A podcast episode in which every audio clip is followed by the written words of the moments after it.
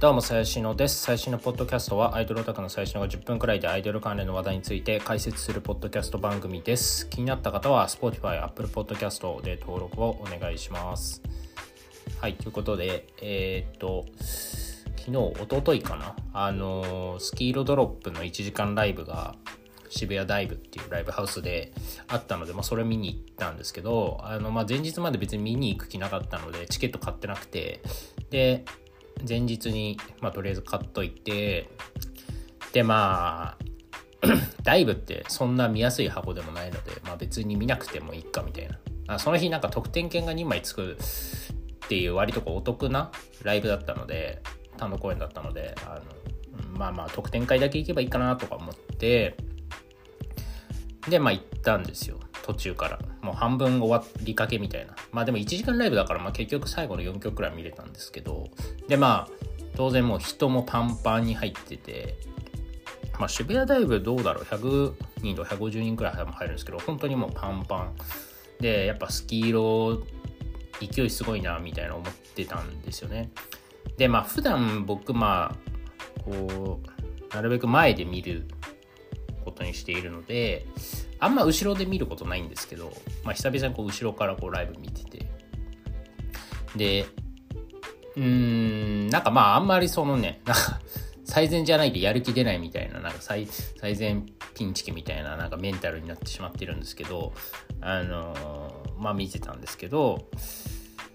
まあ、すごいライブ良かったんですよね。でまあその人もいっぱいいるし別に見やすい箱じゃないからまあまあ隙間からこう見てたんですけどあのー、それでもなんか普通になんだろう納得できるレベルっていうとすごい偉そうですけどなんかこう見入っちゃったんですよ最後の4曲くらい。でやっぱこれはすごいなと思っててまあそのすげえ見たいライブだったら、まあ、別になんかどこだろうと見ると思うんですけど、まあ、その日別に俺そんなテンション高くなくてで別になんかその見たい欲も強くなかったんで本当に特典会だけ行こうと思ってたんで見る気なかったんだけど、まあ見ちゃったみたいなところですよね。で、あの、まあ最近ね、あの、まあこれ、それこそそのスキー色のさくらなぎちゃんが、まあ、ツイートしてちょっとバズってたやつで、その、どうしたらこう新規のファンが増えると思いますかみたいなツイートをして、まあそれに対してオタクがすごい引用リツイートとかで、こうした方がいいよみたいなアドバイスを、まあ、してツイートがまあ1ヶ月前3週間くらい前にあってでなんかそれからちょくちょく他のアイドルがそういうような趣旨のツイートをするのを見かけたんですよ。そのさくらなぎちゃんのやつも多分1200リツイートとかなんか結構俺が見た時にそれくらいだったんで結構バズってたんですけど、まあ、それからもちょっと忘れちゃったんですけどなんか他の地下アイドルがどうしたら私たちのファンって増えますかねみたいな教えてくださいみたいな。なんか率直な意見が聞きたいですみたいな。そう。でまあ、まあ、つい最近だから、えー、ネコプラの、まあ、高宮さくらさんもね、まあ、似たようなツイートをしてたりとか、まあ、してるんですよね。で、まあ、まあ当たり前ですけどね、まあ、地下アイドルの一番の悩みっていうのは集客だと思うんですよね。まあそのグループのファンもだし、まあ、個人のファンもだし、どうやったらお客さんつくんだっけみたいな。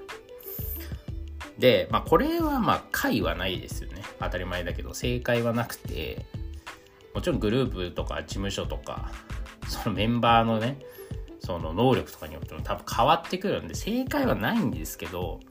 あのまあでも俺そのスキールを見てちょっとこう思ったことがあってあのまあ結局なんかなんで見入っちゃったのかなってこう思ったんですけど別にだからすごい遠いしあの後ろの方暗いから別にね、普段はこうレスくれたら好きってなるけど、別にレスとかもまあないんですよ。ないんですけど、なんで見たかっていうと、やっぱね、その、まあもうこれはオーラみたいなもんだな、みたいな。で、あの、思いましたね。もう覇気というか。なんかその他の、まあまあそれこそね、ネコプラもなんかそのちょっと集客が大変だったりとか、まあそれこそね、まあフリークよく見てますけど、まあフリークのアイドルなんて、まあどのアイドルもね、まあ集客大変そうじゃないですか。まあ、チュラもね国際フォーラム埋まってないだろうし、まあ、それこそねテルテルもメンバー辞めて結構ね最近の単独がガラガラだっていうし、まあ、それこそ俺が言ってるような あのフリークのさらにそのまあ僕が勝手に今フリーク1部2部3部って分けてるんですけど、まあ、フリーク3部のところなんてまあそんなにねお客様いないわけなんですよね。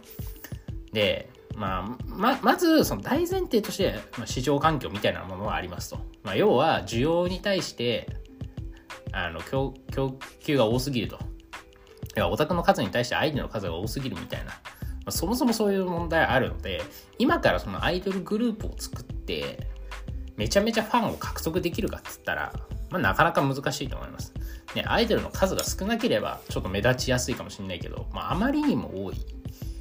から、まあ、無理ですよね。で、オタクも別にそんなみんな時間とお金が有り余ってるわけじゃないから、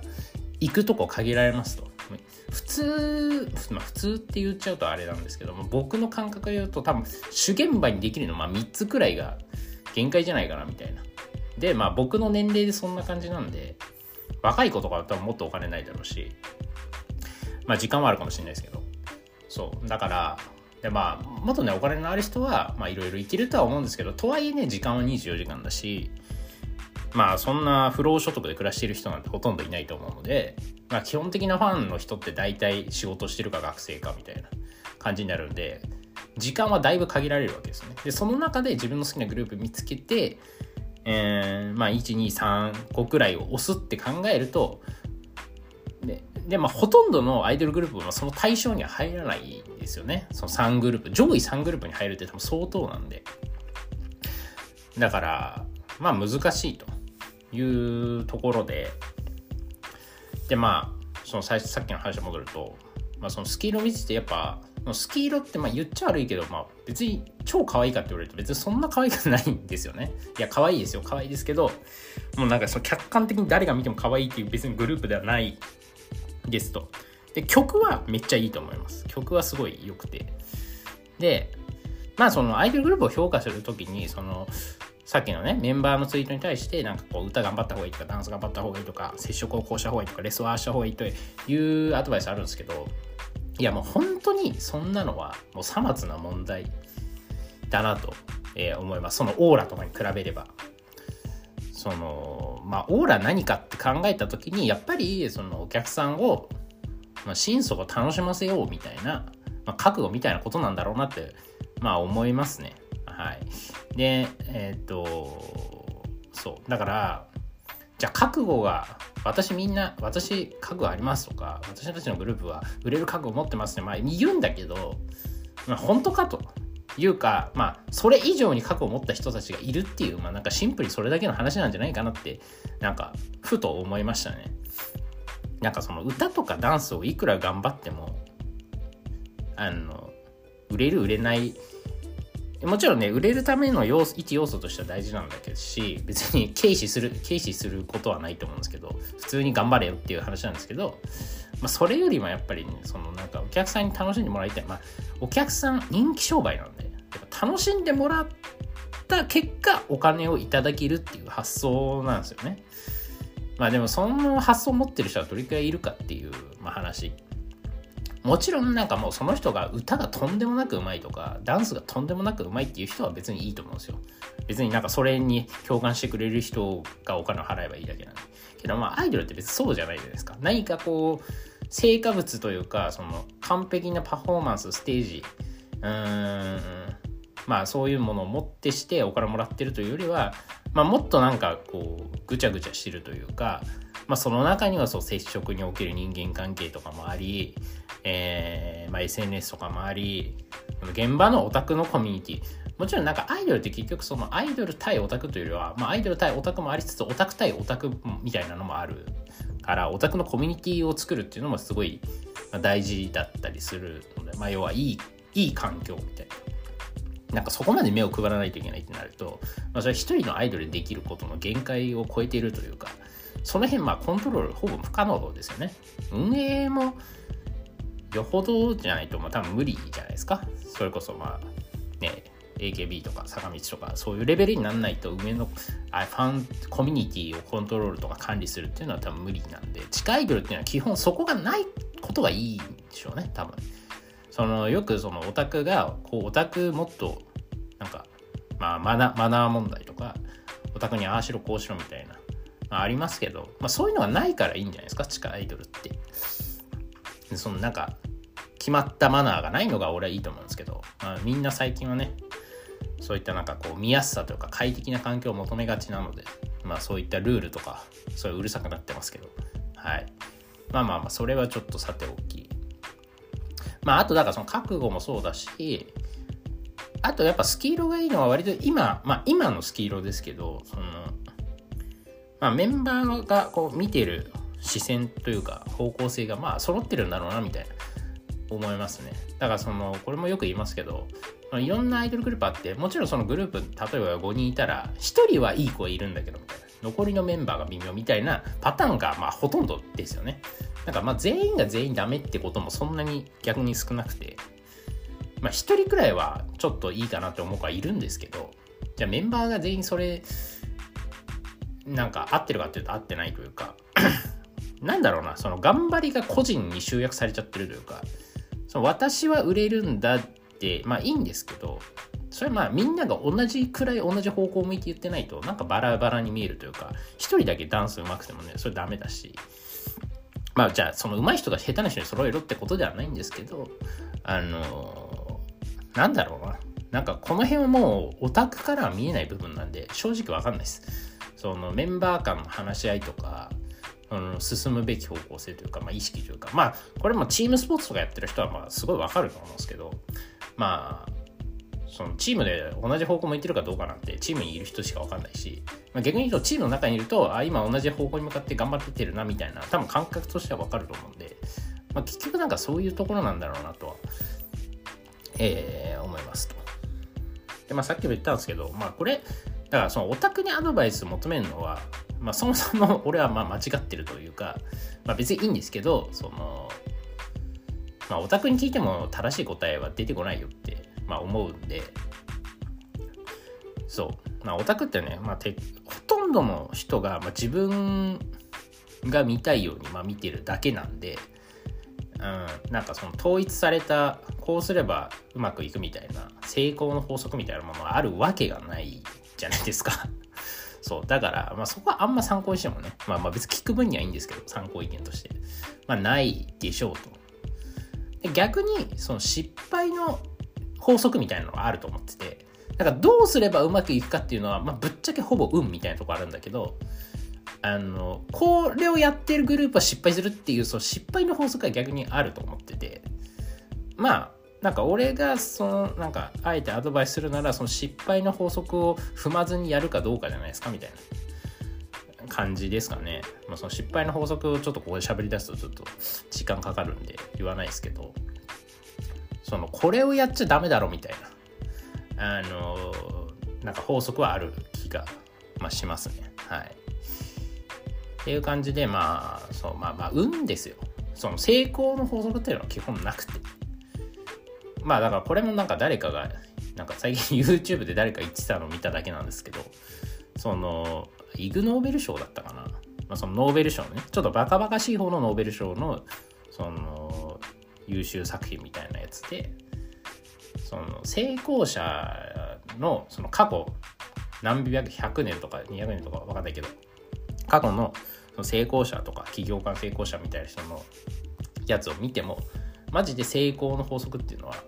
ほぼない。だからみんなはその努力で成功したとか、生まれた環境で成功したとかいろいろ言うんだけど、マジそのそこにあんまり法則性はないみたいなのがあって、まあ結局それだろうと。